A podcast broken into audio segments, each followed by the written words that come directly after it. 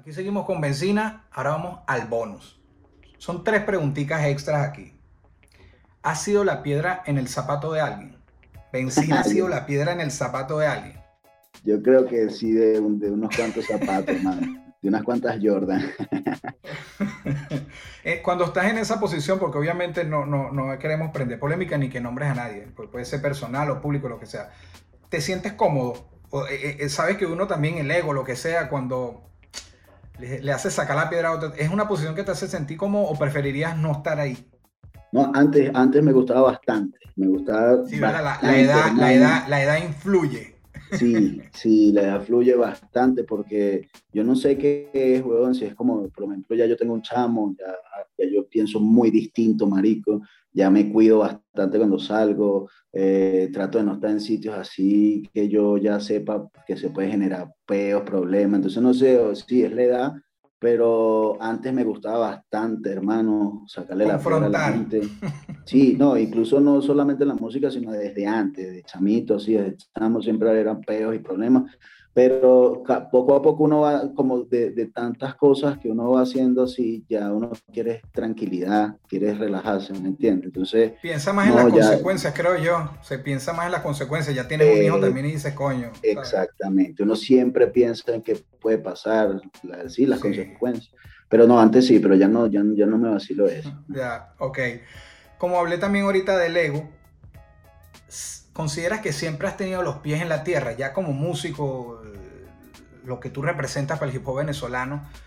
¿Siempre has tenido los pies en la tierra o si tuviste tu época que tú mismo ahorita, ya como estás más maduro, más grande, puedes voltear y decir, verga, en aquella época quizás estaba pasado? Pero por lo menos lo, sí. te, sí pasaste por ahí. Es que yo creo que todos pasamos por eso, hermano. No creo nadie que pueda por más humilde que diga. Es más, uno dice que es humilde y ya deja, como, ya deja de serlo. Si tú dices que eres humilde, ya lo deja de ser.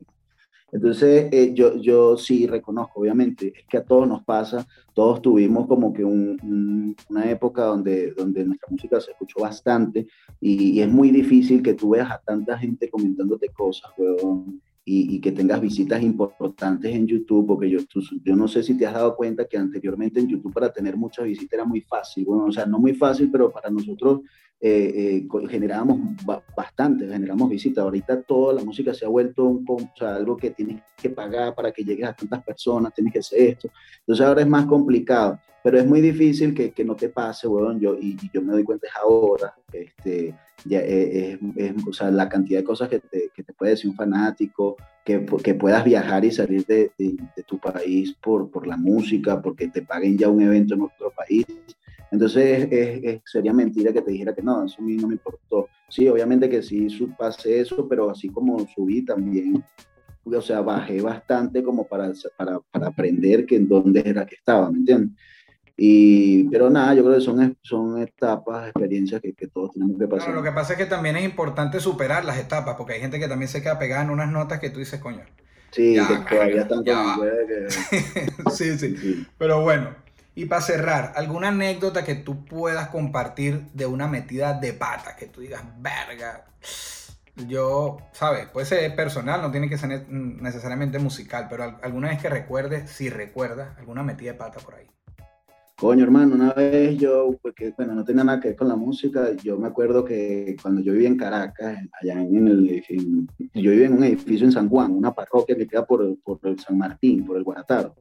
Entonces, yo me acuerdo que era, yo estaba cumpliendo años, ¿no? Y así, y yo súper borracho ya al día siguiente, cuando yo iba a mi casa, yo vivía en el 16, y yo me acuerdo que habían tres ascensores, entonces había uno que llegaba al, por lo menos al 5, 8, 11, entonces el otro era 6, 9, 12, y así. Okay, entonces, eh, yo siempre me montaba en el que llegaba al 16, pero entonces pues, estaba todo borracho y me monté que llegó al 19.